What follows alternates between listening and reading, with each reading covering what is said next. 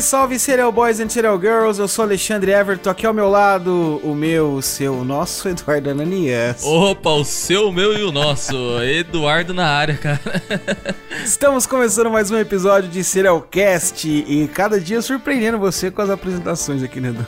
Ah, cara, hoje eu tô muito feliz, cara. Hoje eu distribuí você pra galera, você viu? O meu, Não. seu, nosso. É nóis. Tá feliz por quê? Conta aí. Pô, férias, cara. Férias. Olha aí! Férias. Isso se resume em férias. Eduardo Ananias está de férias, então se alguém tiver alguma laje pra bater, alguma coisa pra fazer em casa aí, pode ligar pra ele que ele tá de boaça. Pô, tomara que minha esposa não escute essa matar parte rato, do podcast, né? cara. Chamar você pra matar rato. você quer me deixar o puto e chamar pra matar rato, cara. não que eu cara, tenha medo, eu tenho respeito, entendeu? tem uns caras que tem medo de barata, né, cara? Não, Tem- barato não tem medo não, nem Não. de rato. Rato eu tenho receio, vamos Pô, dizer mas assim. a barata ela só dá medo quando ela abre as asas, né, cara? Abriu a asa ali, não é medo, né? Barata voa, nego fica... e hoje a gente vai falar sobre quem, Edu? Começamos com esse papo de rato, barata, aranha e tal. Porque hoje a gente vai falar da cena, cara. A cena do black metal. Pois é, vamos falar hoje sobre o caso Eurônimos. Já tem um tempinho que a gente quer falar dele, né? E hoje vamos falar. É, eu sempre. Ô, Alexandre, não, vamos fazer outro. Vamos fazer outro, vamos fazer outro. Não, vamos Calma, fazer ainda esse. não é a hora, ainda não é a hora. Mas antes, aquele recadinho que não faz mal pra ninguém. Bora lá! E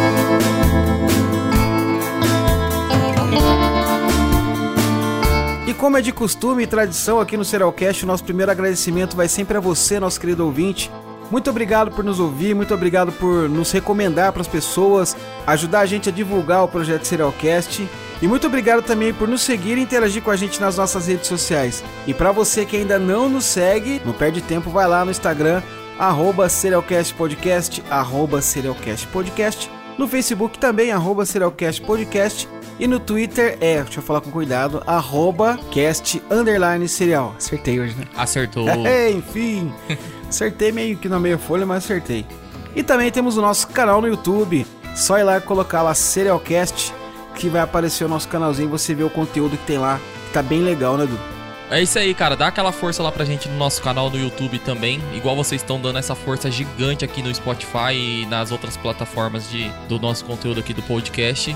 Dá aquela força lá que a gente fica muito feliz, viu? É isso aí, estamos chegando a um K, né, de seguidores lá no Pô, Spotify, né? e é isso aí, tá crescendo, tá crescendo. Tamo Ah, é, feliz, hein? Isso, tô bem feliz também. E também ajuda a gente a bater um milhão de inscritos lá no YouTube. A gente já tem 93, né? Falta Isso, pouco. 93 seguidores, 93, viu? é, Não mil. 93. 93 seco, né? É, Ajuda a gente aí também lá no Twitter, né? A gente tem pouquinho seguidor no Twitter, né? também, cara, também. E no Instagram também, vamos dar uma bombadinha lá no Instagram. É só entrar lá no arroba serialcast lá, procurar lá na, naquela abinha de buscar. Vai achar o nosso perfil e dar aquele clique maroto lá pra curtir a nossa página também. Resumindo, ajude a gente em todas as nossas redes sociais. É isso aí. e também tô aqui para falar do nosso Apoia-se, que é a nossa plataforma de financiamento coletivo, né? Se você tem interesse em se tornar um apoiador do projeto Serialcast, é só ir lá no www.apoia.se barra Serialcast Podcast e aí com uma doação de no mínimo 5 reais você passa a fazer parte da família Serialcast. E tem alguns mimos, né, do pra galera que se torna apoiador, né? É isso aí, cara. Quem se tornar apoiador lá com a gente vai estar fazendo parte das nossas lives que a gente vai estar fazendo posteriormente. A gente tem que marcar isso falando aí. É isso, tem que fazer as lives, A verdade. gente tem que marcar, cara. Vamos marcar e quem quiser, mano, dá aquele apoio legal lá que a gente vai colocar vocês na live. E também acessa o nosso grupo Telegram aí, cara. Exclusivo, exclusivo. É, lá no grupo você pode ter acesso ao, ao nosso conteúdo que a gente vai gravar na semana, pode dar uns pitacos na pauta, né? A gente quer cada vez mais é, a participação do pessoal pra gente fazer os episódios, né? A gente fica muito contente. E se vocês ouvirem os episódios passados aí, tem alguns que foram que foram dicas de ouvintes mesmo, né? Isso, ah, uma boa parte, né? A gente pega sempre que eles estão fazendo. Na verdade, a gente ainda tem. ah, Os próximos episódios a gente vai fazer com base nas pautas deles, né? E além também, quem apoia lá no Apoia-se, cara, vai ser legal porque o Alexandre vai estar disponibilizando também em PDF um livrinho aí de. Vai ser mais de 10 páginas, eu tava vendo, cara. É, dez- Mas são os são- 10 episódios da primeira temporada. Isso, quem curtiu aí a primeira temporada, vai curtir muito o livro lá também disponível, cara. E também tem outra coisa aqui que missão dada é missão cumprida. Eu coloquei no nosso Instagram essa semana aí uma charadinha pra ver quem que ia conseguir decifrar qual seria o episódio dessa semana, né? E aí no primeira postagem eu peguei bem pesado mesmo, fui uma Fui bem sacana e coloquei só uma chapa de metal negro. E aí, você conseguiu decifrar isso aí ou não? Confesso, cara, eu não sabia o que era aquilo. É, mas você sabia o que era o. o não. Você não conseguiu conectar o. eu fiquei olhando, pô, o que, que é isso aqui, mano? Parecia aquela. Uma chapa de black metal. Depois eu peguei a referência. Parecia aqueles assoalhos de ônibus na cor negra, Exatamente. sujo. Eu pensei que alguém ia falar, ah, vai falar sobre o ônibus 174 e tal. Eu, eu, eu seria um desses, eu falei. Mas a real era que não era, não era pra ninguém acertar mesmo. Aí depois eu dei uma, uma baita colher de chá e coloquei a fotinha do Verg sorrindo pra galera, né? Então eu falei que quem acertasse eu ia colocar o nome aqui. Vamos lá, né? Vamos ver quem que acertou. Uh, deixa eu ver aqui. Arroba ML Pinarelli. Nossa, acho que piorou. Pô, não acertou. Uh, underline na Carol, underline Eurônimos. Aí a Carol acertou. Uh, arroba ADSG Fábio, Vikernes, único músico da banda Burzum. Né? Isso aí, o Fábio acertou também. O Paulo Reimoski, músico do Leguice, matou seu colega. Isso, o Paulão também acertou. Então esses aí foram os Sherlock Holmes da semana que decifraram o nosso mistério aí. Na próxima semana eu pego mais leve, né, cara? Já vai ganhar um selinho de Serial Boy em Serial Girl, hein, cara? Selo de qualidade, Edu. Bora pro episódio então, Edu? Vamos, vamos lá, cara. Esse Bora episódio lá. vai ficar top. Topzera.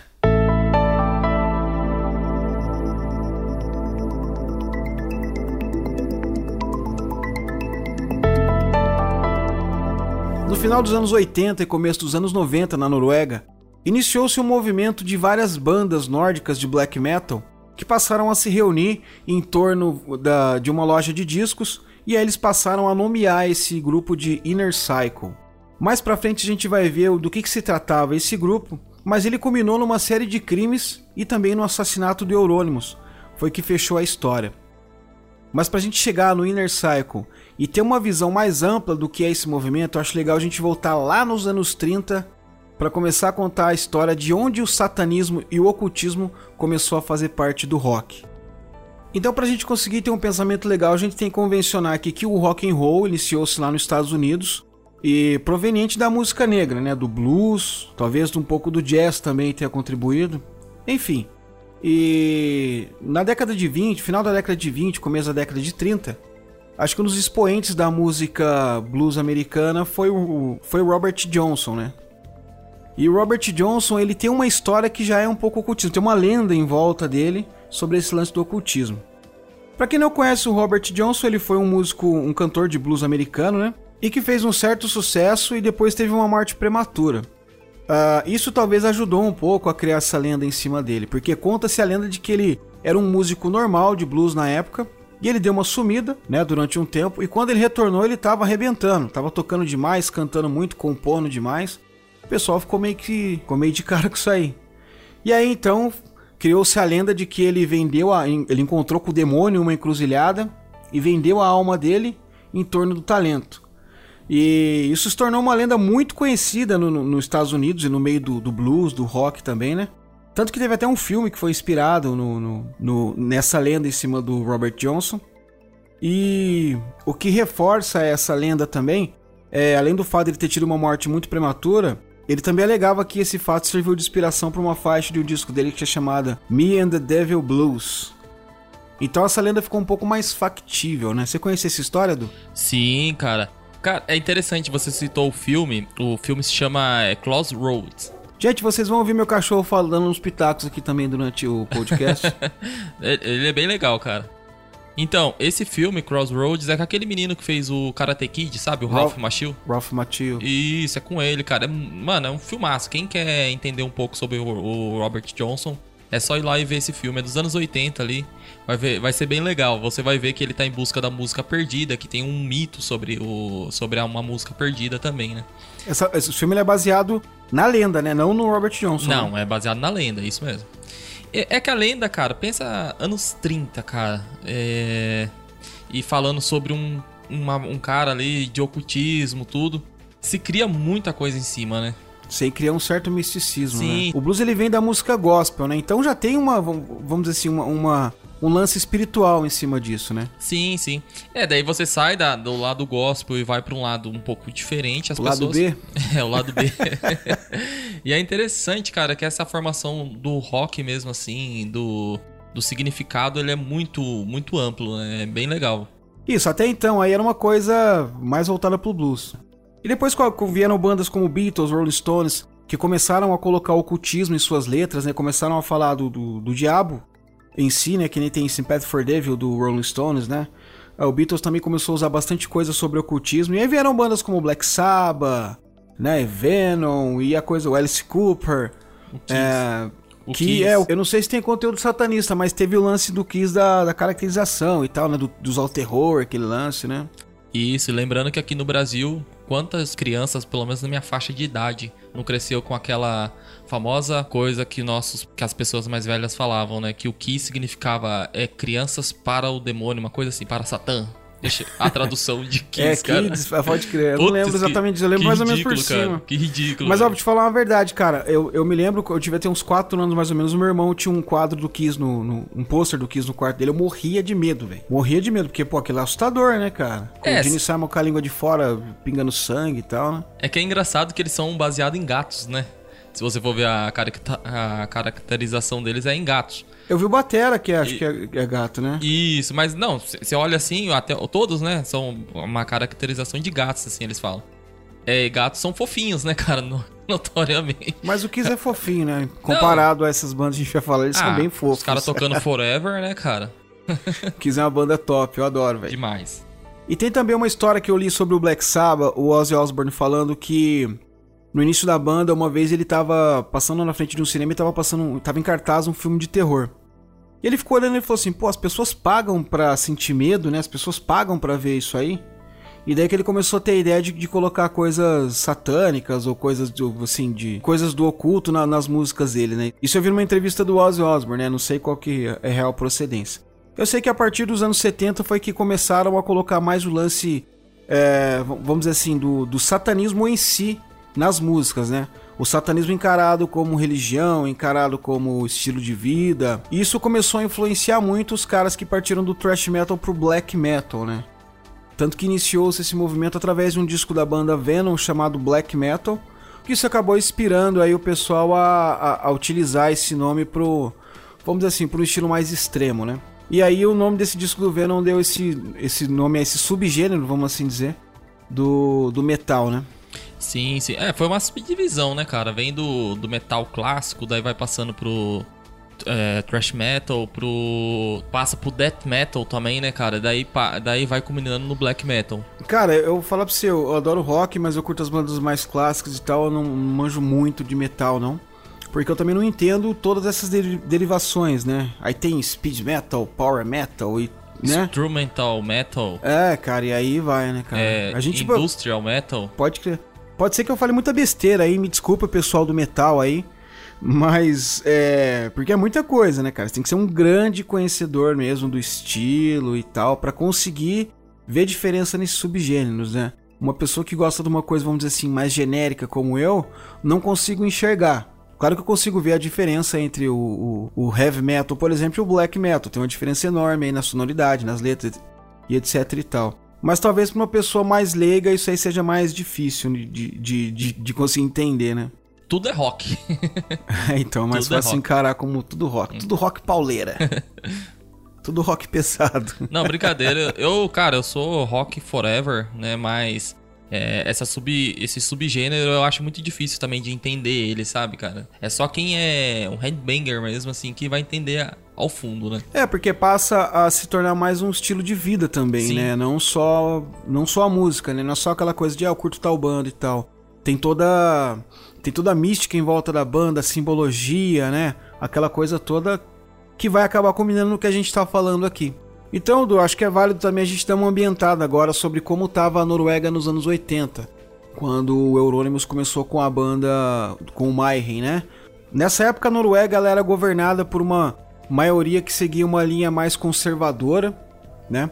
Uh, existia um número muito grande de cristãos na época também, né? Depois eu fiz uma pesquisa aqui para saber como que tá esse cenário na Noruega hoje. E eu achei bem curioso porque eu vi numa numa pesquisa aqui que 72% dos noruegueses não professam nenhuma religião. Né? Ou seja, 72% da população da Noruega são ateus, né? não satanistas, ateus. Espero que vocês estão ouvindo entendam bem essa diferença. É curioso isso, né?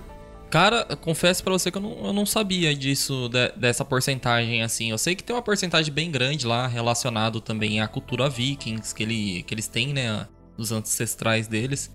Mas eu não sabia que 72% é ateu. Pois é, eu encontrei uma fonte. Eu, eu sou um cara super. É, super veiaco com esse lance de porcentagem, sabe?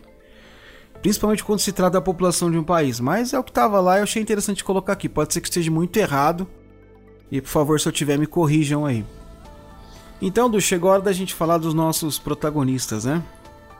Vamos começar falando pelo Eurônimos, né? Eurônimos era o nome artístico do. Cara, vai ser maravilhoso a gente falando todos esses nomes nórdicos aqui, eu não sei falar nem português direito, né? Mas vamos lá. Eurônimos era o, o nome artístico do Oystein Arset, que nasceu lá na cidade de Oslo em 22 de março de 68. E na adolescência dele ele foi um adolescente estudioso, ele foi um apoiador de leis totalitárias, e até um, um certo período da vida dele ele foi filiado ao Rod Ungdom, que é a ala juvenil do Partido Vermelho da Noruega, um partido de esquerda da Noruega, né? E aí em 1984 ele fundou a banda de black metal Mayhem, junto com dois amigos deles, os músicos Necro Butcher, que era o baixista, e Mayhem na bateria. Esse Mayhem meio parece Mayhem, né? É, eu falava Mayhem também. É Mayhem. Mayhem. Mayhem. Mayhem. E ele, né, o Oyster R7, que depois ficou conhecido como Euronymous na guitarra, né? E as principais influências da banda Mayhem quando eles começaram a tocar era a banda norte-americana Slayer e a banda Venom. E aí em 1988 chegaram mais dois novos integrantes, que foi o vocalista sueco Per Olin, que ficou conhecido como Dead, né, e o baterista Hellhammer. E a história do Dead, que foi o vocalista da banda Mayhem durante um período, é um pouco curiosa, né? Ele era tipo um dos mais extremos, assim, né? E tem várias lendas sobre ele, né? É, não só lendas, né, cara? Tem muita comprovação do, do, do próprios membros da banda, né? Que Isso, era... é. Não, eu falei era errado. muito louco, muito louco. Não é nem lenda, é várias histórias, né, sobre ele, né? ele era muito louco. Já começa que quando ele foi fazer a audição para entrar na banda, ele mandou uma fita cassete, né, que eles faziam assim na época, com a performance vocal dele, e ele mandou um porquinho da Índia, que já estava morto em decomposição dentro do do envelope, né? E lembrando que o porquinho também tava numa posição de cruz, né, cara? Tipo no crucifixo. Tipo crucificado? Isso, tipo crucificado. Pois é. E ele era um cara aficionado pela morte, tanto que ele colocou o nome, o nome artístico dele de morte, né, em inglês. E dizem isso que era por conta de um, de um acidente que ele sofreu na infância dele, que ele foi dado como morto e depois ele, ele retornou. Nas performances dele ao vivo ele começava a se cortar e tal, ele ficava sempre sangrando, era uma coisa assim, eu imagino que para os anos 80, ele começou nos anos 80, devia ser uma coisa assim bem chocante, né, principalmente para quem tava assistindo o show. E também tem umas histórias que isso aí eu acho que é um pouco lenda, mas vamos lá, né? Que ele cheirava um saco com um corvo morto antes de entrar no palco para dizer que precisava sentir o cheiro da morte para fazer uma performance legal. E ele também enterrava as roupas de show dele, né? Deixava enterrado lá. Aí no dia do show ele desenterrava e para ficar com aspecto de, de defunto, sei lá, de que tinha sido enterrado. Pô, era um zumbi do The Walking Dead rockstar, tá ligado? Pois é. Não, mas eu acho engraçado. Tem comprar um guarda-roupa, né? eu acho engraçado isso aí, porque dizem que é real mesmo, né, cara? Que ele andava com, com o saco e o corvo dentro. E com as roupas tudo sujas, assim, de terra, cheio de bactéria, de, de bicho, cara. É muito provável. Nesses movimentos sempre tem aquela galera que quer ser o mais extremo que o outro, né? É. Existe essa disputa e tal. É, então é muito provável que ele tenha feito isso, né? É, e a performance de um artista em cima do palco, ela. Pô, quanto mais coisa louca ele fizer, principalmente no cenário assim, é mais, mais louco o público fica, né, cara? Fica mais entusiasmado, né? Então a gente não vai falar muito sobre o Dead pra não dar spoiler, cara, pra, pra quem quiser assistir um filme que a gente vai deixar no final pra vocês Lord assistir. of Chaos, né? Isso. Mas é interessante você ver assim que tem cenas reais assim que é, que é ele se cortando mesmo, cara, ao vivo, tá ligado? No, nos vídeos da banda mesmo, Isso, né? Isso, nos vídeos da banda, ele se cortando mesmo. Cara, muito louco, cara, muito louco mesmo. Não, eu imagino que era uma performance, assim, vamos dizer, bem inovadora pra época, né, cara? Porra, você tá maluco. que é o Ozzy comendo uma cabeça de morcego perto disso, né? Não, pois é. Até então o pessoal do mais extremo do rock tava acostumado com esse, com esse tipo de história, né? De que o, o Gene Simon pisava no, no, no, Como que era a história? Pisava num cesto com um pintinho, com uma, um, uma bota cravejada de pregos assim e tal, e depois Sim. bebia o sangue. Tinha um monte de história, né, cara? Ah, as histórias o rock do... sempre teve essas lendas, né? Do Marilyn Manson arrancou uma, uma costela pra... Essa é Enfim. Foda. É, não, existia. E eu acreditava em tudo. Motor Crew. Pois é. E a história do Dead chega ao final no dia 8 de abril de 1991, quando ele cometeu suicídio. Ele cortou os próprios pulsos e depois pegou uma, uma espingarda lá e deu um tiro na, na cabeça dele, né? E dizem que ele deixou um bilhete desculpando pelo sangue. E o corpo dele foi encontrado pelo Eurônimos, né? Que era o guitarrista da banda na época. Ele, ele tava numa, numa casa, né? Na, na, na, floresta lá e tal, né? Isso, no meio da floresta. E o, o, eles moravam juntos, se eu não me engano. O Eurônimos saiu. E aí quando voltou, ele tinha se suicidado, né? Correto. E aí começa uma grande história de que pode ser mito, que pode ser verdadeira, né? Que a gente não sabe, que ninguém sabe na verdade. Mas dizem as más línguas de que o Euronymous ele chegou, ele, se, ele viu aquela cena do Dead morto lá, né, com a cabeça estourada e tal, aquele sangue todo pela casa. Ele saiu, comprou uma câmera fotográfica, aí voltou para casa. Ele ainda pegou a faca e ajeitou, né, criou umas, um certo cenáriozinho e bateu uma foto. Isso é verdade. Que ele bateu a foto, é verdade e tal, né?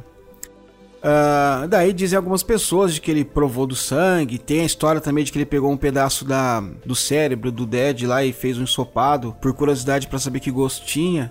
Aí tem uma outra história de que ele pegou pedaços né, do, do, do crânio que foi esfacelado ali pelo tiro e fez um colar e ele presenteava os amigos mais próximos assim com um pedaço disso também e tal. Enfim, aí criaram-se aí várias, várias teorias e várias lendas, né? E tem também quem disse que ele tomou um baita susto lá, que ficou super em choque.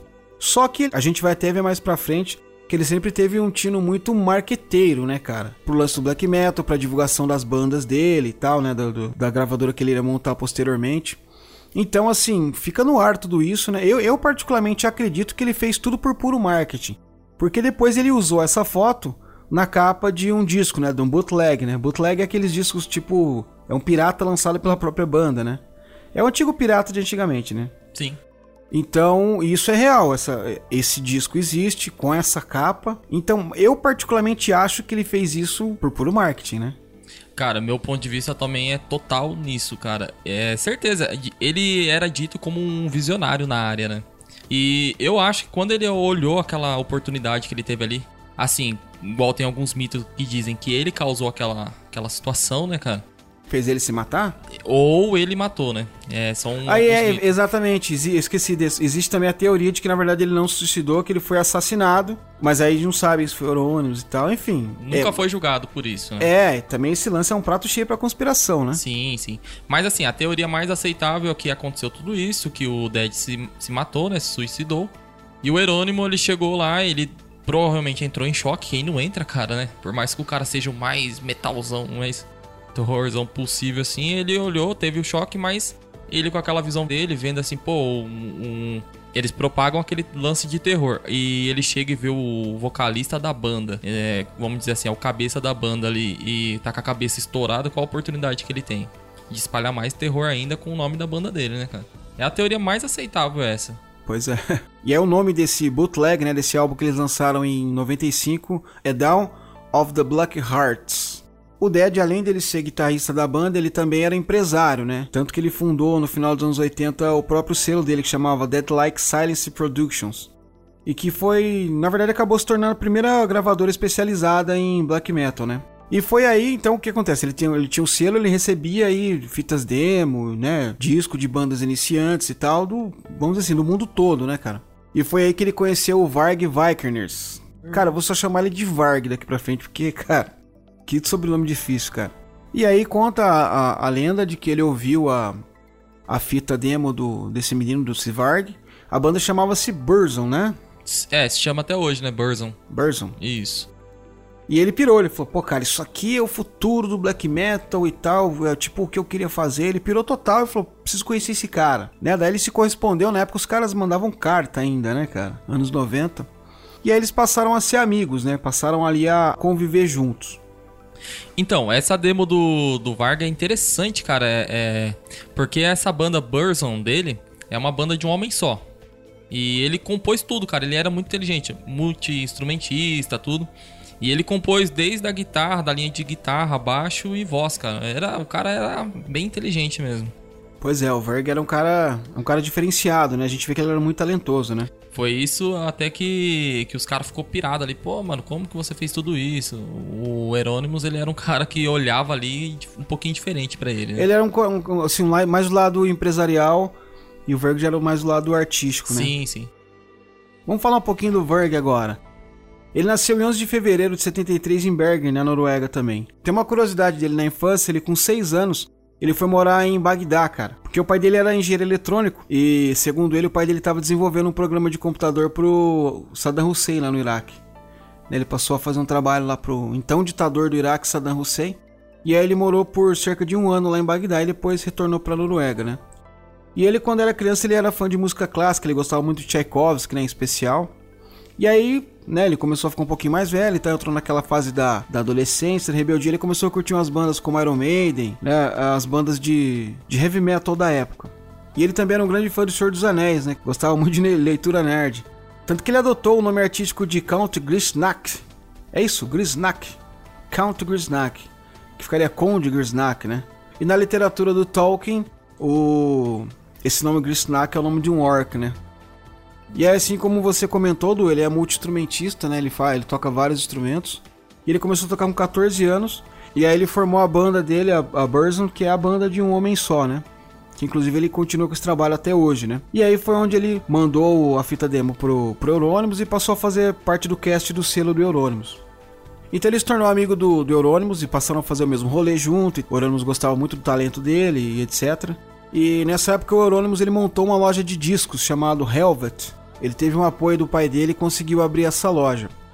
Então essa loja de disco ela passou a reunir o pessoal que gostava desse estilo de vida, né, desse tipo de som, né, a molecada da época, ali os adolescentes, tudo começou a colar na loja dele, porque nessa época era muito difícil de se encontrar material de bandas, principalmente bandas mais obscuras, né, no caso de black metal, né.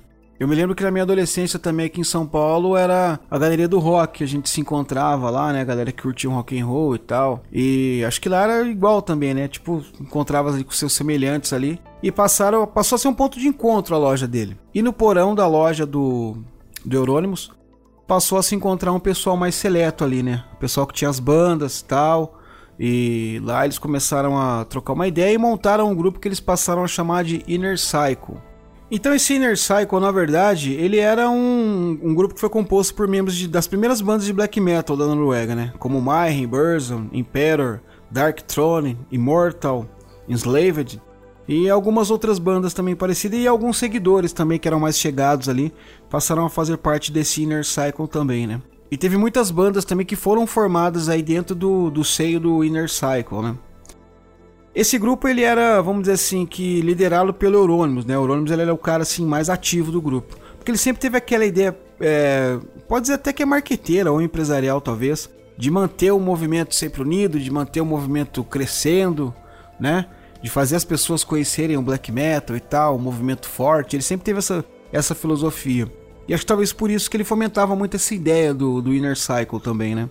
É, além dele, nessa época, ele colocar que o black metal norueguês, né? Ele começa a falar que é o verdadeiro black metal norueguês, né?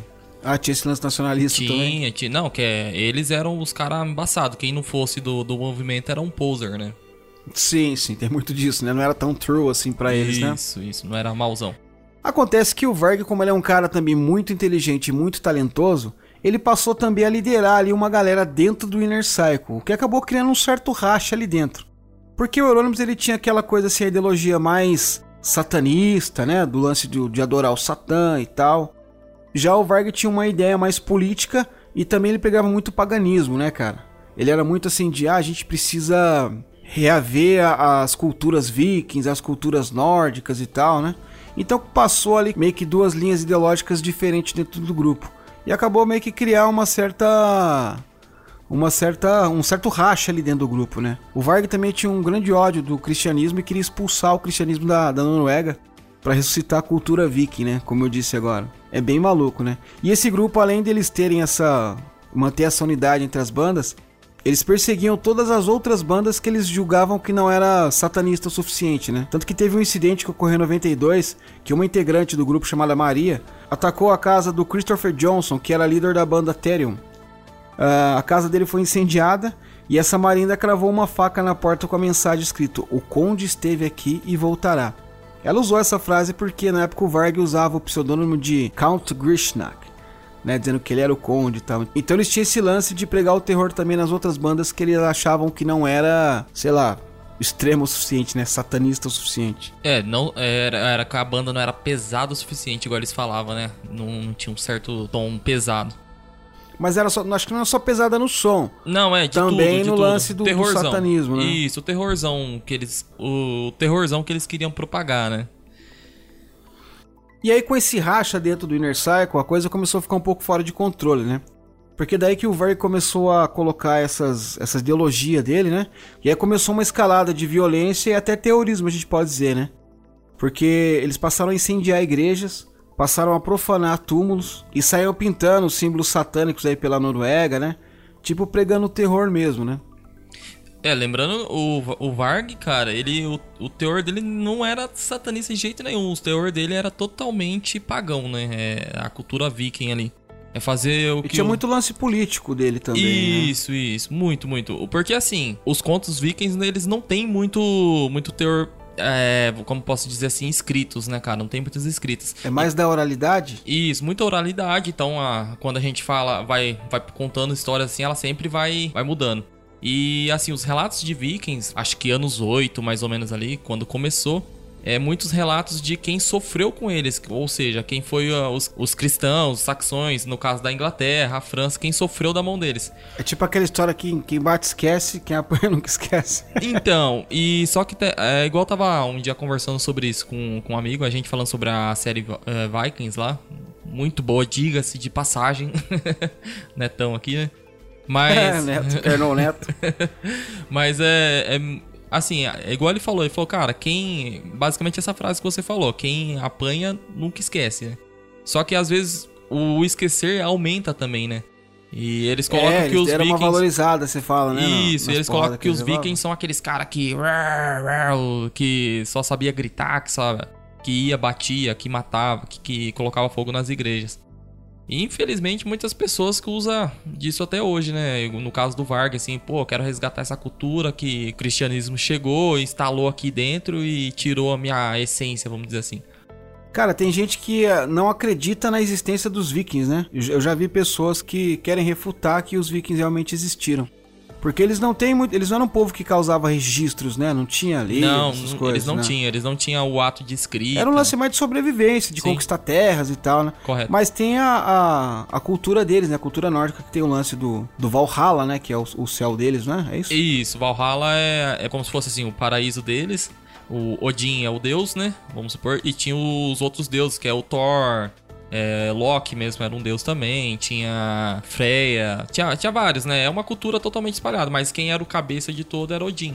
Sim, e o Varg tinha na cabeça dele de pegar isso. É mesmo, mesmo- tipo eu querer falar assim, ah, a partir de hoje eu vou chamar a lua de Jaci. Mesma coisa que eu querer restaurar a cultura tupi-guarani, por exemplo, né? E falar, não, o cristianismo tá com nada, porque é coisa de português, eu quero viver aqui o lance dos índios e tal. E não tem uma coerência também dele ser satanista, né, cara? Porque o satanismo, ele, vamos, vamos dizer assim, me desculpem, tá, gente? Mas eu não, não tô querendo propagar nada. Mas é uma coisa que ele foi instaurada pelos cristãos. Então, assim, se tem cristão. É, o, o cristão que inventou o capeta, né? Isso, vamos supor isso, né, cara? Não tô aqui pra discutir é, religião com ninguém, né?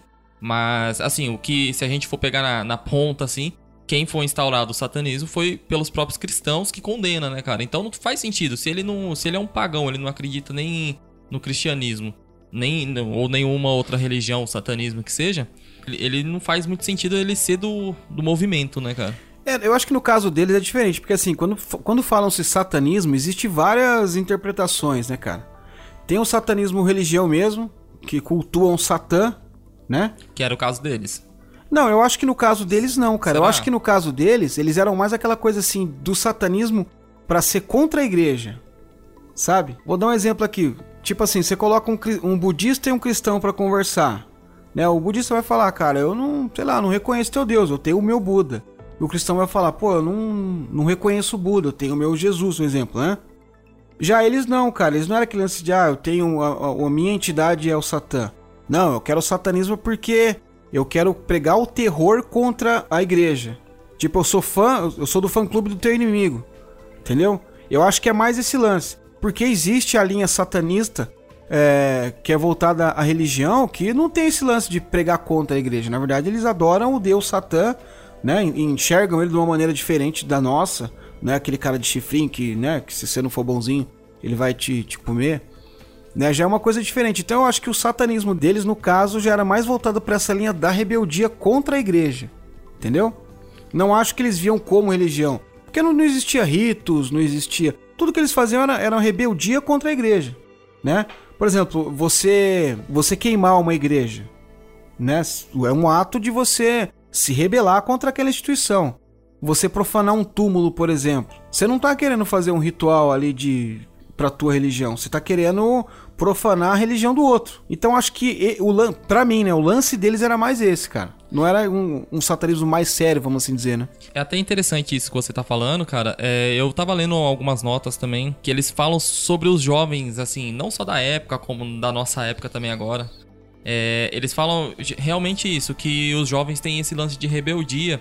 Ou seja, ele vai usar, às vezes, símbolos que vai causar uma rebeldia numa certa pessoa. No caso deles, eles foram mais extremos, eles queimaram a igreja. É, Mas até mesmo... Tem, faz sentido sim, isso aí que você comentou, cara. Desculpa te cortar, mas até mesmo o lance da, da cruz invertida, tá ligado? Sim. Na verdade, não é um símbolo é, pra Satã, é um símbolo contra a igreja, na minha opinião. Sim, sim. Esse lado do satanismo que eu tô dizendo assim, uma linhagem mais Anton LaVey e tal, eles estão mais ligados na religião voltada a Satã do que ser contra a igreja, o que, o que vai de encontro com o que o pessoal fazia na época, né? Sim, sim.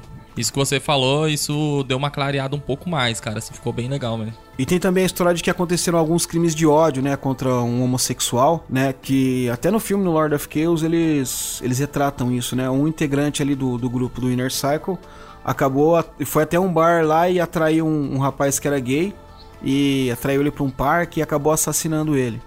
Né, isso entrou ali naquela onda de terror que estava vivendo na Noruega na época, né, de igrejas queimando, homossexuais sendo mortos e túmulos profanados. Então começou, o Inner Cycle começou a fazer esse burburinho todo aí. E aí chegou uma época em que os dois líderes do Inner Cycle, o Varg e Euronymous, começaram a se desentender e aí o grupo começou a colapsar, né? Como foi o início do fim aí. Existem várias teorias do porquê isso começou a acontecer, mas eu acredito que a mais plausível seja por conta de diferenças de pensamentos, né? Aconteceu uma, um fato interessante nesse meio tempo aí, que foi o seguinte: o Euronymous, como ele era ali o, o dono do selo que lançava os discos do Burzum, ele arrumou uma entrevista em uma rádio para divulgar o disco do Burzum, para divulgar o movimento, divulgar a loja dele também, né? Porque tinha outras bandas ali no selo e tal. Enfim, aquela coisa de empresário que o que o Euronymous tinha. E o Verg foi lá dar entrevista, só que ele pirou total. Ele começou, ele, em primeiro lugar, a entrevista foi anônima, né? Ele não quis dar o nome dele, mas ele se nomeou como um representante do black metal, como um representante do Inner Cycle e tal. E começou a contar com todas as cagadas que eles fizeram, cara. As igrejas que eles queimaram, os túmulos profanados. E ele ainda deu uma exagerada, ainda, sabe? Deu uma mentira, né? E aí o que aconteceu, cara? O jornalista que tava entrevistando ele ali, o cara falou: Meu Deus, eu entrevistei o demônio aqui. E aí ele foi lá e entregou o cara pra polícia. É interessante esse, essa parte que foi aí que o Varg ele começa a ser chamado de Conde, porque na entrevista ele coloca o codinome dele como Conde, né? Que daí. Conde Gertnack. É, eu não vou falar o outro negócio que eu não sei não, cara. mas é. O nome do que, Orc lá, né? Isso. Mas aí que ele, é, ele coloca o nome de Conde, ele pensa na hora lá e fala que é o Conde. Só que aí ele fala tanta baboseira lá. Baboseira não, tudo que ele fez, né, cara, de queima das igrejas que na verdade ele faz isso tudo, pô, eu, ele quer colocar o nome do black metal no topo, né? Fazer a, o marketing. Tudo é marketing, né, cara? Não, exatamente. E aí o que aconteceu? Ele foi preso no dia seguinte. Isso. Né?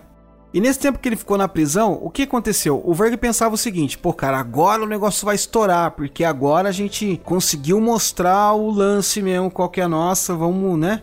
Recrutar ali cada vez mais fãs e tal. E já o Euronymous não, o Euronymous viu e falou, puta, fudeu.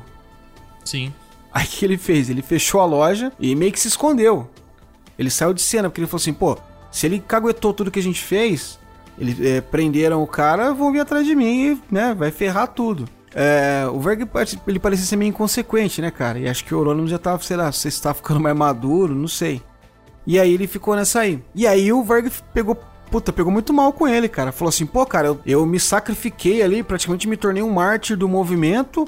E na hora que é pro negócio pegar mesmo, que é pra você manter a loja aberta e regaçar de vender disco e tal, você mete o louco e sai fora, fica com medo. Pegou mal mal com isso aí. Existe a teoria de que foi por grana também que aconteceu a treta toda, né? Falam que o, a, a gravadora do, do Euronymous estava quebrada e o Verg emprestou 5 mil dólares, mais ou menos, o equivalente a 5 mil dólares na época, para ele prensar o disco do Burzon e, e fazendo dinheiro. E aí ele prensou o disco com esse dinheiro, uh, teve boas vendas, só que ele pagou algumas contas pessoais, umas coisas da loja e tal, e não fez mais prensagem do disco. E também não conseguia devolver o dinheiro, né? Aí, mas aí o próprio Varg desmentiu isso aí, que ele falou: "Não, cara, eu não, eu não matei ele por causa de grana. Porque se eu ficasse puto mesmo com o dinheiro, eu só ia lá e quebrar as pernas dele. Não ia matar ele, porque se eu matasse ele, é que ele ia me pagar mesmo, né? Olha como é que funciona a cabeça do cara. É, essa aí é uma das teorias que é até passada no filme, mas muita gente, assim, que é do movimento critica isso, né? No Lord passagem. of Chaos eles falam sobre o lance da grana. Isso, também fala sobre o lance da grana, que, que ele fica falando lá, pô, tem que devolver o dinheiro pra minha mãe e tal. É, ele mesmo desmentiu isso, na verdade. Sim, né? sim. E aí ficou a relação deles ficou bem abalada e tal, os caras meio que pararam de se falar ali né? Não estavam mais tendo aquela mesma amizade de antes, praticamente só negócio, nem por negócio eles falavam e tal. E aí chegou uma hora em que o Eurônimos mandou uma carta para ele falando assim, cara, eu preciso que você venha até minha casa para assinar um contrato aqui e tal. Acho que era para liberar ele, né? Pra outra gravadora, né? Um lance assim, né? Isso, é, é quebra de contrato, né? É, ele precisa, aí cada um segue sua vida e beleza. Só que aí o Verg ele recebeu uma, uma notícia de que o Eurônimos tinha falado que ia matar ele. Sim. Tinha ameaçado ele, né? É, falou que ia fazer um ritual ainda, várias coisas, né? Começou a rolar uns boatinhos. Pô, é um grupinho, né, velho? É o que eu imagino. Um grupinho de adolescente, tem umas fofoquinhas, né? Sim. Rolou ali uma botaria e o Varga acreditou, né? Ele já era um cara meio maluco, aí escuta uma coisa dessa. E aí, e, e parece, não sei se é exatamente essa é a sequência dos fatos, mas parece que no dia que contaram para ele que chegou essa carta, então ele já tava meio abalado ali, acho que não deu tempo nem de reconsiderar nada. Chegou a carta e falou: Pronto, o cara quer me matar mesmo. Sim. É, essa é a teoria mais aceitável pelo lado do Varg, né? É que a gente só tem um lado da moeda escutando, que é o lado do, do Varg. E... É, Eurônimos não tá aqui para falar, morto não fala, né? É. E aí o Varg pegou essa carta e falou: beleza, eu vou lá então. Enfiou uma faca na, na bota, uma no bolso, e pegou um cara que chamava. Nossa, como que era o nome do cara? Que ele era, ele era um integrante de uma das bandas também deles, né? Sim. Snorri, Snorri. Sei lá, um amigo dele, né? Vamos chamar ele de amigo dele a partir de agora. Aí ele pegou o amigo dele e foram para Oslo, né? Dirigiram aí a madrugada toda. Eles estavam em Bergen, se não me engano, né? Dirigiram até Oslo. Chegaram lá por volta das quatro da manhã. Assim que eles chegaram, isso tudo que a gente tá contando é o relato do, do que eles falou, é o relato do Varg só, né? Assim que eles chegaram, esse Snow e o amigo dele foi fumar um cigarro, né? Desceu do carro, aí ele falou: ah, calma aí que eu vou lá trocar ideia com ele. E aí ele alega que ele entrou na, na no apartamento quando entrou, o Eurônimos falou pra ele assim: Cara, é muito tarde, volta aqui amanhã pra você falar comigo, eu não vou sair, não vou te atender não. Aí ele falou: Não, não vai ao cacete, pô, rodeia a Noruega toda aí pra te encontrar e você não vai. E aí ele foi lá e abriu a porta. Aí ele falou que na hora que ele abriu a porta, ele já tava bem assustadão e foi agredir, ele deu, deu um chute nele. Nessa que ele deu um chute, eles entraram em luta corporal. E aí o Verga alega que o Eurônimos tentou correr até a cozinha julgou que ele ia buscar uma faca ou algo do tipo, e aí foi a hora que ele começou a esfaquear ele. Segundo ele, foi legítima defesa, 22 facadas, incluindo uma cravada no crânio. Imagina, como é que você vai se defender dando 22 facadas, né? Mas ele fala que a faca que ele tava não era, era mais cega que a avó dele, né? Que era difícil dar facada ali e tal. Mas ele desferiu várias facadas no, no Eurônimos e saiu. Nessa que ele saiu, o Snow, o Snow veio na, até a porta, e esse cara, quando ele viu, ele, ele ficou em choque. Ele parou ali ficou travado. E aí o Varg conta que pegou ele e saíram fora, né? Então, é até engraçado a gente ver que um, um, crime que foi ocasionado por conta de uma legítima defesa, igual ele fala, culminou em 22 facadas, né? É, embora o Varg, né, igual eu falei, ele só, a gente só tem o ponto de vista do Varg, que é ele pega e fala que ele crava as facas no, no Eurônimo, daí na porta o Eurônimo tenta chutar ele, ele dá mais alguma facada nele, e ele parece que ele cai na escada, né? Uma coisa assim que eles falam, que ele cai rolando na Caiu escada. rolando na escada. E tem uns cacos de vidro, uma coisa assim, e ele Aí cai. tinha uma lâmpada no meio. Isso, né? é uma lâmpada. Olimpíadas do Faustão, né? Ele rolando É. ali, tinha vários obstáculos, né? Aí ele cai ali e essa lâmpada começa a faz os outros furos lá, vamos dizer assim. Puta, Pô, que historinha, cara. Que história, né, cara? Que história, né? Não, e, O cara é tão talentoso, criativo, podia ter criado uma parada mais e- melhor, e né? o mais engraçado é que um, um bem no crânio, né? Então, a cravada no crânio. Pô, fica imaginando, cara, pra você dar uma facada num cara pra, pra cravar, é muita força, cara. Sim, É muito sim, ódio, né? É sim. muita. Literalmente a força do ódio ali, né? Sim. E aí depois que o rapaz que tava com ele lá, o Snow Review, ficou ali paralisado e tal, ele entrou dentro do carro, ele, ele conta que ele, ele tava usando luvas, né? E ele tava todo sujo de sangue e tal, ele falou, "Ah, a gente tem que sair daqui. E aí ele entrou dentro de um saco de dormir que tinha no carro, pra não sujar o carro, e falou pro cara, "Ah, toca e em frente aí, vambora. E o cara, como ele tava em choque, ele ficou perdido, eles ficaram rodando lá 20 minutos aleatoriamente. E ele não queria ser visto ali, né? Porque ele queria ter um álibi, né? Ele ia falar, não, tava lá em Bergen, como que ia matar o cara? E aí eles precisavam fazer. Tinha um cara que tava né, na casa do. Do Varg. Então o que eles precisavam fazer? Eles precisavam ligar pra esse cara falar pro cara, ó, vai embora. Né? Parece que o cara tava assistindo um filme, comendo uma pizza quando ele saiu. E ele falou pro cara, ah, termina de assistir o filme e depois você vai embora. E ele falou, pô, se eu chegar lá em sujo de sangue também é mais uma testemunha, né? Pra ver o que eu fiz. E aí ele, ligou- ele precisava ligar pro cara pra pedir pro cara ir embora. E aí quando eles pararam perto de uma cabine telefônica, tinham os adolescentes ali também e tal, eles ficaram esperando. Nessa os caras começaram a vandalizar esse essa cabine telefônica e a polícia veio. E aí eles saíram de novo e tal. Parece até que eles foram parados pela polícia depois, né? E aí deram os documentos ali e tal, enfim, foram embora. E aí, quando ele chegou na casa dele, disse que ele foi dormir, ele acordou no outro dia com jornalistas já ligando pra ele, né, batendo na porta.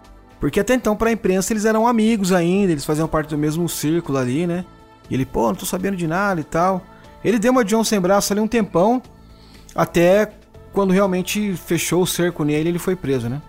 É, além dele, várias, vários outros, né? Já foram acusados também no, do mesmo círculo ali na- nas queimas das igrejas, né? É, porque aí começou a cair a casa de geral, né? Isso, começou a cair a casa de bastante gente, né? Da, da, do círculo, né? E foi um crime tão horrível que ele pegou a pena máxima na Noruega de 22 anos, cara. É, isso aí. Um país que não tem crime, 22 anos deve ser tipo horror, né? Verdade. E tem uma- várias histórias, assim, tem fotos dele rindo no, no, no julgamento, vídeo. né? Tem Tem um isso, o vídeo dele meio que não tô ligando e tal. É, ele olha assim, tipo, assim, sentido da câmera, assim, dá um sorrisão ainda, dando risada, né, cara? E aí ele foi condenado a 22 anos, que era a pena máxima da, da Noruega, só que ele cumpriu menos, né? Ele saiu em 2008, né? Correto. E assim que ele saiu em 2008, ele voltou ativa, gravando disco ainda, né? Ainda, acho que ele ainda tem uma carreira ativa, né, cara? Sim, sim, ele, começou, ele continuou com a Burzon, né? Burzon, acho que é outra banda também, não tenho certeza. A gente vai fazer uma pausinha agora de Varg aqui, vamos falar do, do filme Lord of Chaos. Porque depois a gente vai voltar a falar do Varg, que ele ainda assim, ainda ele tá entrando em umas polêmicas aí, né? Inclusive tem umas polêmicas com a gente, né? Sim. Com a gente brasileiro, não comigo com o Du. Hum. Por enquanto. e nem vai ter. ah, quem sabe ele ouve o episódio e fica puto e xinga nós no Twitter, né? Pô, legal, se alguém conhecer ele aí, indica, por favor, que vai ser uma honra ser xingado e fazer uma réplica co- contra ele. Então esse filme Lord of Chaos, ele realmente foi o deus do caos aí quando foi lançado em 2019, que ele causou um furor enorme ali no povo do black metal e do metal em geral, né? Sim. Porque existe os que amaram e os que odiaram. Mais odiaram do que amaram, né, cara? É, eu assisti o filme tem uns dois meses, você já assistiu esses dias, tá mais fresquinho, né, Sim. cara? E o que, que você achou do filme? Então, cara, é... a história eu não conheço a história a fundo. Eu conheci a banda Mayhem, né, cara? O cenário, assim, não, não era de ouvir nem nada. E a história um pouco. Só que do filme, pelos relatos que eu vi, assim, de muitas pessoas que, que criticam, fala que odiou, cara. Odiou porque não, não foi fiel. né? Inclusive o Varg mesmo, ele dá alguma, algumas declarações. Porque, assim, só um pequeno spoiler que não vai mudar nada, viu, pra vocês. Mas, assim, o Eu- Euronymous, ele tem uma parceira, tudo no filme, né? Ah, Porque- falar, o Euronymous morre. ah, vá, ah, vá. Ele tem uma parceira no filme e só que daí o Varg fala que ele não tinha, cara, que ele tinha um, um ponto de assim que ele não, não gostava de mulher nem nada. ele falou que ele era gay, né? Isso, falava que ele era se- gay. ele se referiu a ele como gay, até de uma maneira bem Isso, escrota, assim. Isso, muito escrota, mano. As, as Na verdade, tudo que ele Varg. faz é escroto, né? É. Esse filme foi lançado em 2019 e foi produzido pelo Jonas Ackerlund, que ele foi baterista da banda Bathory, né? Que fez parte do Inner Cycle, então ele viveu aquilo ali, né? Sim. Só que o filme eu achei assim que eles, eles fazem uma, uma visão muito de, de dizer assim que os caras não sabiam o que estavam fazendo, que era um grupo de adolescentes ali inconsequentes, né? E que era um pessoal assim meio que filhinho da mamãe, que tava revoltado naquele, naquele, naquele estágio da vida e a coisa acabou saindo fora do controle, né? Eu, assim, você assistindo o filme, você chega a, a esse conceito, que nem você disse que você não conhecia a história. Como eu já conheci a história, eu também acho que o filme não tem nada a ver, é uma coisa muito fantasiosa, entendeu? Eu acho que o Verger é um bosta, ele é um cara idiota. O Euronymous também não é aquele cara idiota que aparece no filme, que tem uma hora que ele parece que ele fica com medo, né, e tal. Que a gente até fica Eu com acredito dó dele, que né? não. Coisa. É, você acaba ficando com dó dele. Sim. Fala assim, pô, dá, uma impressão de que ele vai mudar, né? Sim, é. Ah, não, vou mudar a partir de hoje. Mas segundo o que o próprio Varg falou, é essa intenção que o- essa foi a intenção que os caras tiveram e ele fala que é mentira. Ele fala, meu, que mostra que ele cortou o cabelo, né, no filme, né? Sim, sim. Puta, tem que dar spoiler, cara, não tem jeito, né? Comentar sem dar spoiler. Se você não assistiu, para aqui, vai lá, assiste E volta e aqui. volta aqui, é. Então, é, ele fala que na verdade ele não, não tinha cortado o cabelo. Cortaram o cabelo dele né, depois que ele estava morto na necrópsia lá, porque tinha alguns ferimentos na cabeça, né? Então esse. O Jonas Arkelund fez essa. Fez esse olhar romântico em cima do Euronymous e até tirou um pouco, eu acho, assim, do, do- da carga de culpa do Verg, né, cara? O que não é verdade. Ele não era um cara inconsequente, porque não era nenhum menino ali, né, cara? Já eram homens já, né? Sim, com certeza. Então É- todo mundo sabia o que tava fazendo. É que tem muito daquele lance hollywoodiano, né, Alexandre, também, cara. É, tem uma curiosidade desse filme que eu assisti o filme inteiro, cara. Eu até falei assim pra Fernanda, eu falei, meu, cara, eu tô mó contente de ver o Macaulay Culkin atuando novamente. Porra, cara, a atuação do cara foi mó legal, porque tinha aqueles treta dele com droga, né? Eu falei, pô, o cara deu a volta por cima.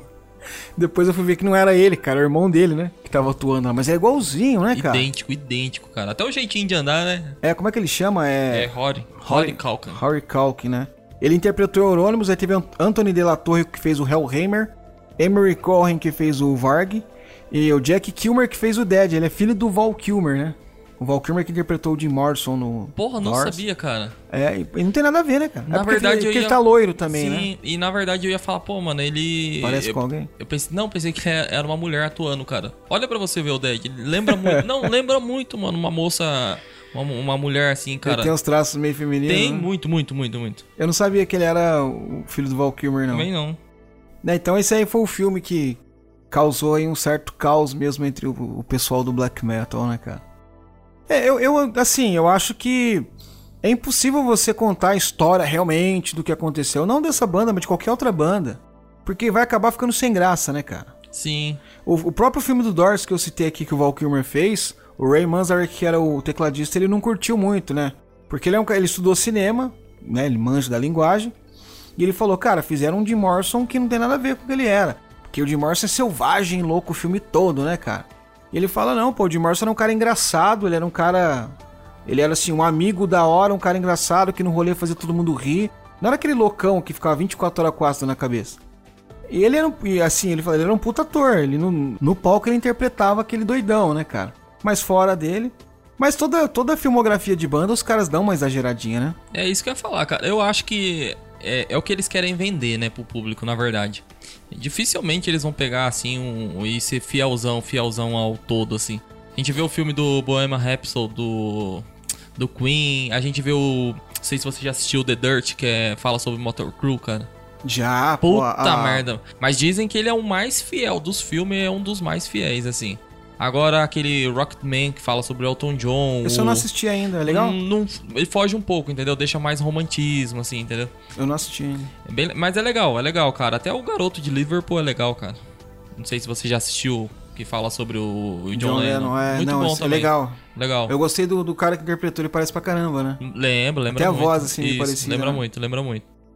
É, Entra naquele detalhe que eu tinha falado, aquele, aquele um outro episódio, eu não vou lembrar qual foi, mas em relação a. o- Eu acho que foi o do Ted Bundy. Em relação a que a, assim, a que a filmografia faz assim com a vida real, né? Que é legal que eles estão colocando cada vez mais artistas que se parecem com, com atores, né? Sim, sim. Ah, que a gente comentou no episódio do Ed Kemper, né? É, como ele foi caracterizado Sim, foi no Mind do, Hunter. Isso, não foi do Ted Bundy, foi do Ed Kemper. Legal. É, eu, eu em si achei o filme legal até, cara. Não achei tão ruim, não. Eu, eu curti, assim, tipo. A história do filme, né? Mesmo sabendo que tem muita coisa que não, não aconteceu ali, ou que colocaram demais. Mas no começo do, do filme eles fazem um lance assim, tipo. É, esse filme é baseado em fatos reais ou não. Então, né? Eles deixam um bagulho no ar, isso. assim, né? Não, tem uma, tem uma pegada que fala, eu não sei se é real, mas tem algumas fontes que cita que o diretor ele deu uma entrevista e ele falou que fez uma fez uma versão do filme sem o um momento cômico e ficou muito depressivo o filme, cara. Ele fala assim, muito sombrio. E aí ele optou em colocar essas Isso, pitadinhas as de humor. pitadas cômicas assim. É, tem até uma parte que eles são lá todo truzão, lá, tocando, né? Com a cara pintada e tal. Aí chega a mãe, a irmã dele, fica olhando, ele, mãe, é! Tem um lance assim, né, cara? Eu não Tem lembro, isso, não lembro exatamente tem. como que é. Mas ele coloca assim um cara bem tipo aquele molequinho mimado, né? Tem a pegada também assim que toda vez que eles falam assim Mayhem, né? Mayhem, Mayhem. É uma coisa meio. É, meio... Metal, Satan. Beavis and Butthead. É bem isso mesmo, cara. É bem. É, como que é o nome daquela banda, cara, que esqueci agora? É. Massacration, tá ligado? Massacration, verdade. Hermes e Renato. Inclusive tem a história do Massacration no, no- na época do Hermes Renato, que era muito louco, né? Você assistiu, assistiu ou não? Não. Joe McEnroe. Ah, o John McEnroe, verdade. verdade. Era muito massa, cara.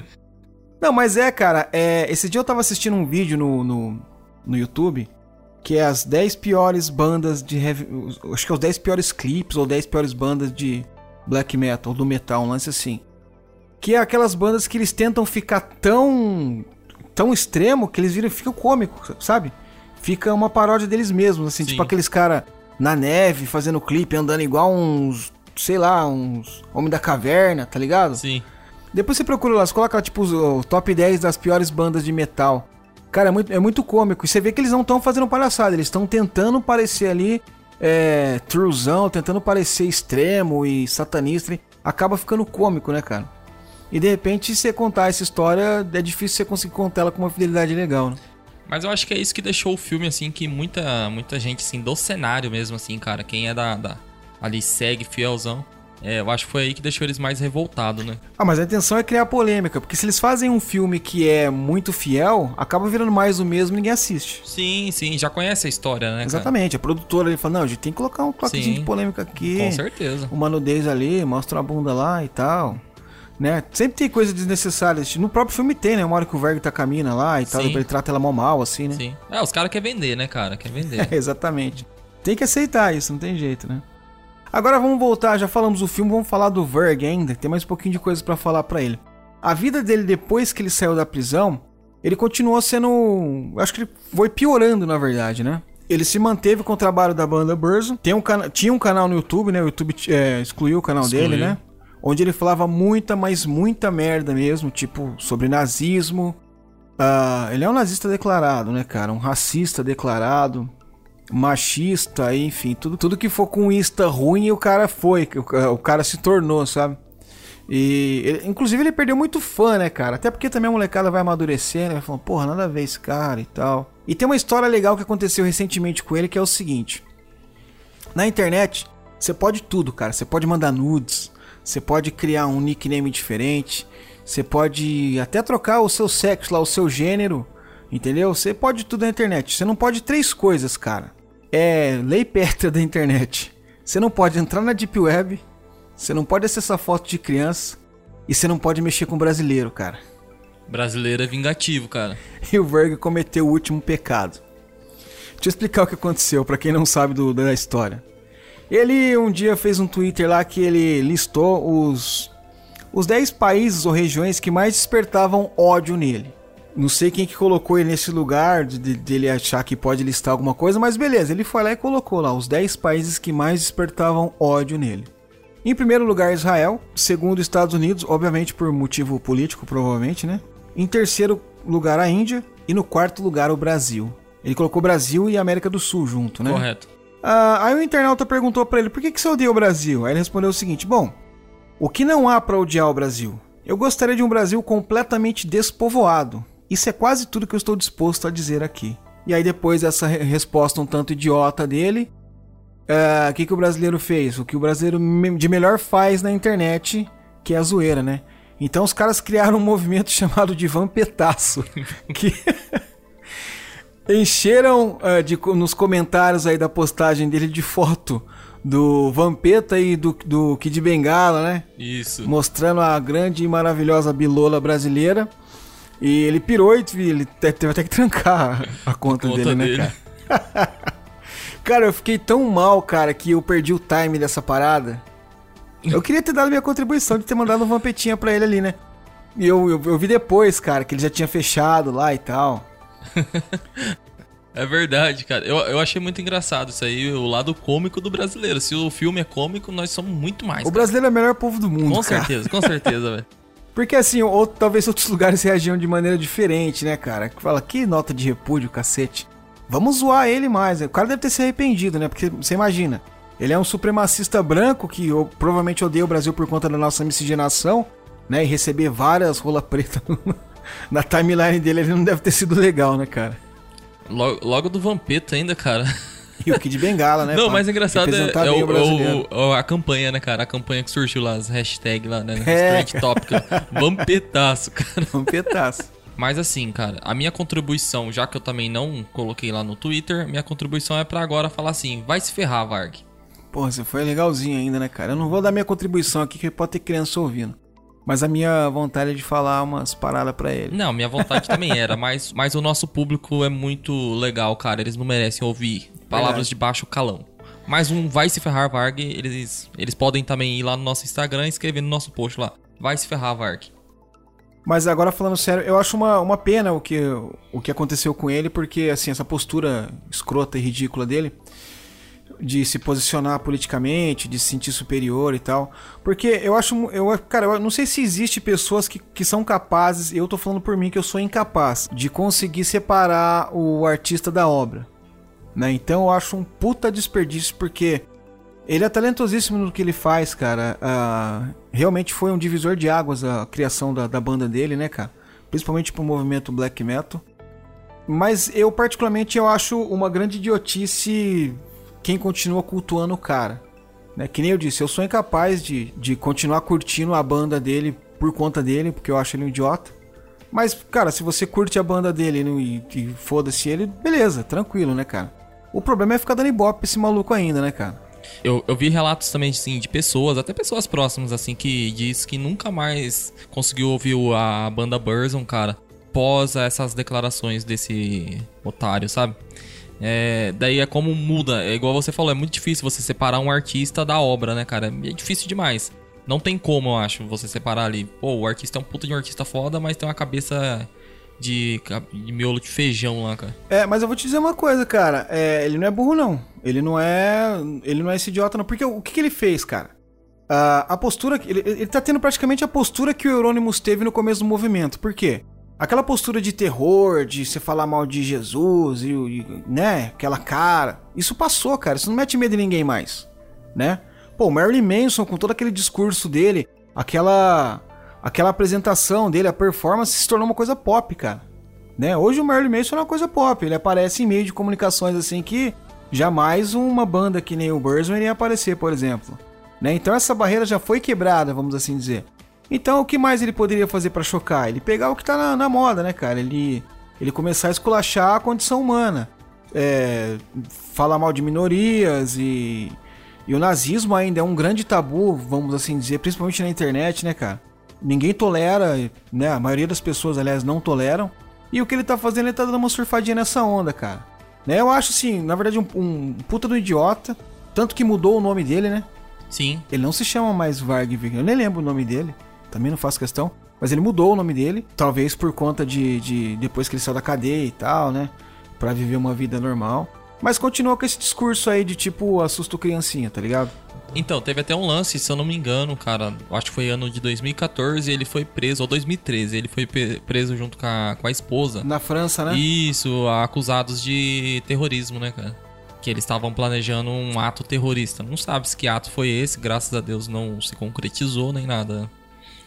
Mas, cara, eu, eu fico imaginando assim, tudo é marketing pra, assim, pra esse ramo, né? Não só pra esse ramo, pra tudo. Hoje em dia tudo é marketing, né? Então é igual você falou, ele tá surfando na crista da, da onda ali. É, ele criou uma imagenzinha Sim. ali de eu preciso explorar alguma coisa chocante, um Sim. exemplo, né, cara? Olha, eu vou falar uma coisa aqui, cara, um post que eu vi esses dias, um post não, um- uma notícia de jornal.